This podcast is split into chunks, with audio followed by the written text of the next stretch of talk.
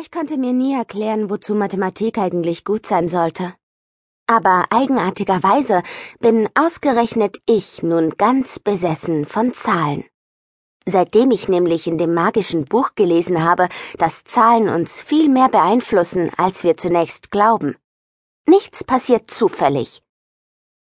Meine Mutter glaubt, Numerologie und Magie mit Zahlen sind reiner Aberglaube.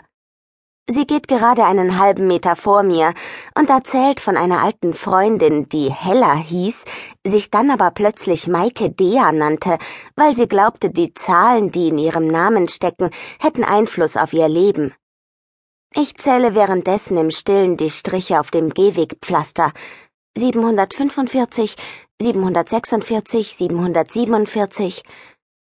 Mama hat darauf bestanden, mich heute Morgen zu begleiten, weil Helene und Julie mich nicht abholen kommen.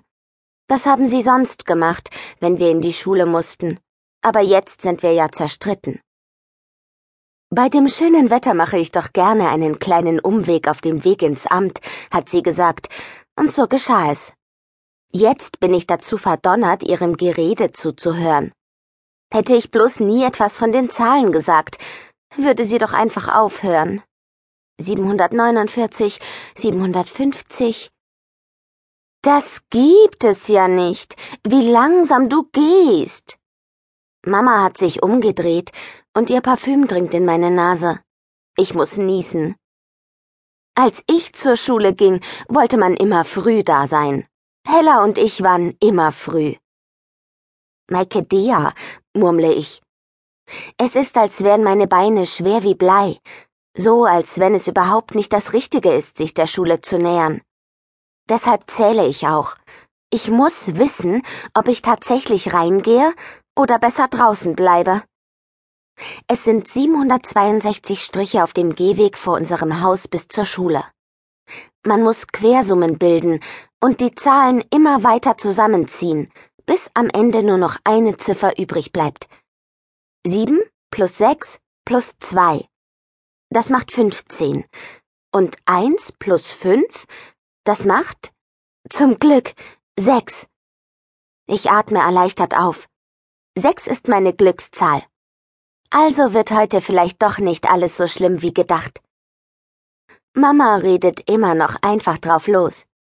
So als hätte sie einfach nicht verstanden, wie schwierig es in meinem Leben gerade ist.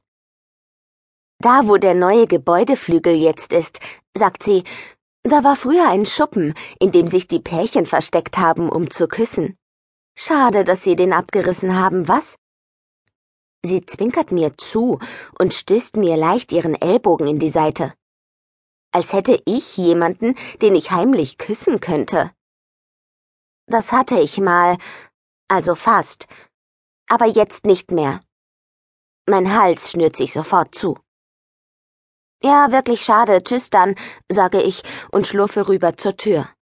Meine Füße sind wieder schwer, schwer wie Stein und Eisen. Ich bekomme kaum die Flipflops über die Türschwelle. Hallo, höre ich dann Mama von hinter mir mit beschwingter Stimme. Aus meinem Augenwinkel sehe ich Hinkeheiner. Er war beim Friseur und hat ein neues Hemd an. Komisch. Jetzt hatte er sieben Jahre die gleichen Sachen an, und gerade heute, wo ich zu einer Art Eisenskulptur mutiert bin, ist auch er ganz anders. Hm, dann sind wir also zwei. Nach den Sommerferien gibt es immer irgendetwas, das neu und anders ist. Einer ist gewachsen, eine andere hat Brüste oder längere Haare bekommen, und wieder andere tragen ein Armband aus irgendeinem exotischen Land. Aber Herr Hein ist normalerweise immer der Alte, und ich freue mich normalerweise darauf, wieder in die Schule zu kommen. Aber nicht dieses Jahr. Herr Hein ist stehen geblieben, um sich mit Mama zu unterhalten. Aber im Ernst mal.